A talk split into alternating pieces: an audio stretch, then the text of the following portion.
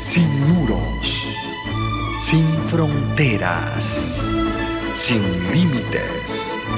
Radio Mundial Adventista, más que una radio, sembramos esperanza.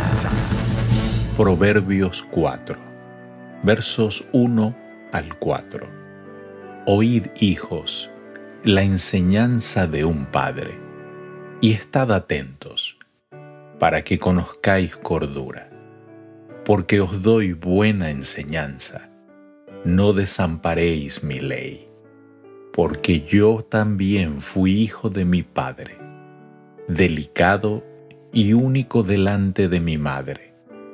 Y él me enseñaba y me decía, retenga tu corazón mis razones, guarda mis mandamientos y vivirás. Salomón sabía que era una buena enseñanza, pues la había recibido de su padre. David había adquirido sabiduría durante su larga experiencia llena de sinsabores.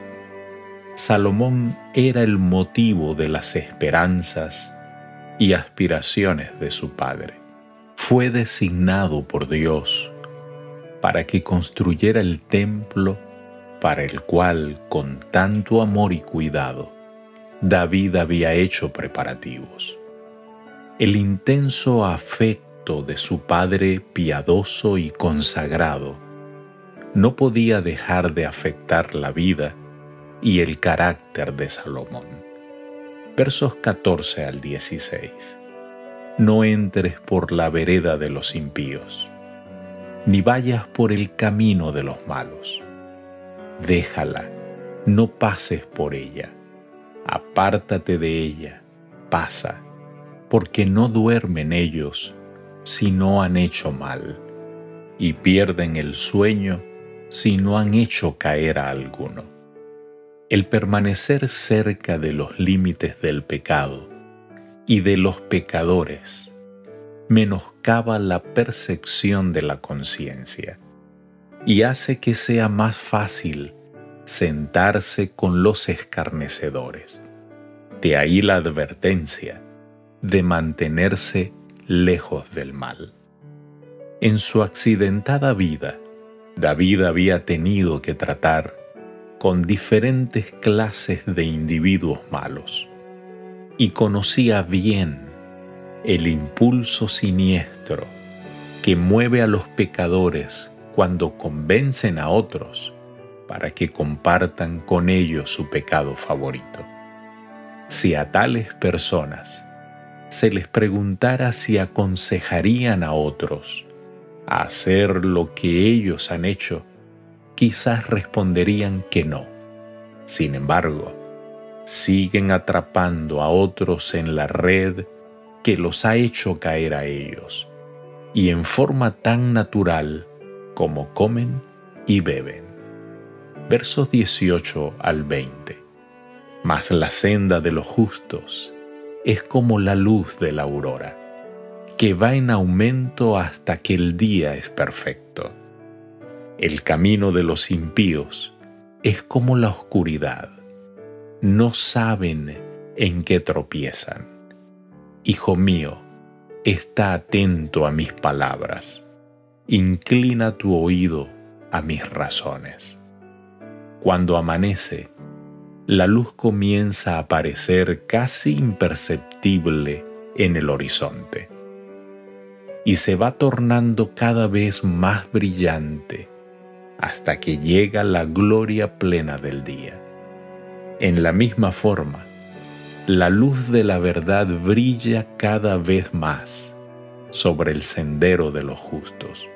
Cuanto más se acerca una persona a su Señor, más tiempo y más esfuerzo dedica a obtener un conocimiento de Él por medio de la Biblia con oración.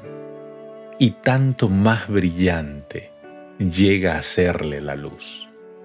La oscuridad que ciega a los que insisten en seguir sus propios caminos es tan engañosa que quienes así proceden piensan que son los que tienen la luz verdadera. Tropiezan y caen sin saberlo. Para ellos, las revelaciones del juicio les sobrevendrán como una sorpresa terrible. Verso 23 y 25.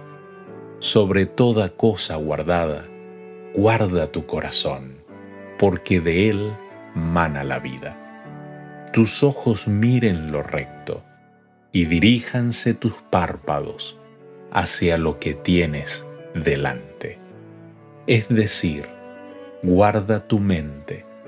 La pureza de la mente es el primer requisito de una vida sin pecado. De la abundancia del corazón, o sea, de la mente, proceden el bien o el mal de nuestra vida. El pecado consiste en complacer los deseos del corazón, que es perverso y engañoso, como dice el profeta Jeremías en el capítulo 17, verso 9. Por eso es necesario ser diligente en mantener la mente entregada a Dios, el único que la puede mantener pura. Cuando el corazón se interesa en lo recto, los ojos dejan de divagar. Si queremos lograr la salvación, debemos andar por esta vida con los ojos puestos en Jesús. Querido Dios, que podamos vivir hoy con nuestros ojos puestos en el galardón celestial, puestos en Jesús nuestro Salvador. Te lo pedimos en su nombre, en el nombre de Cristo Jesús. Amén. Dios te bendiga.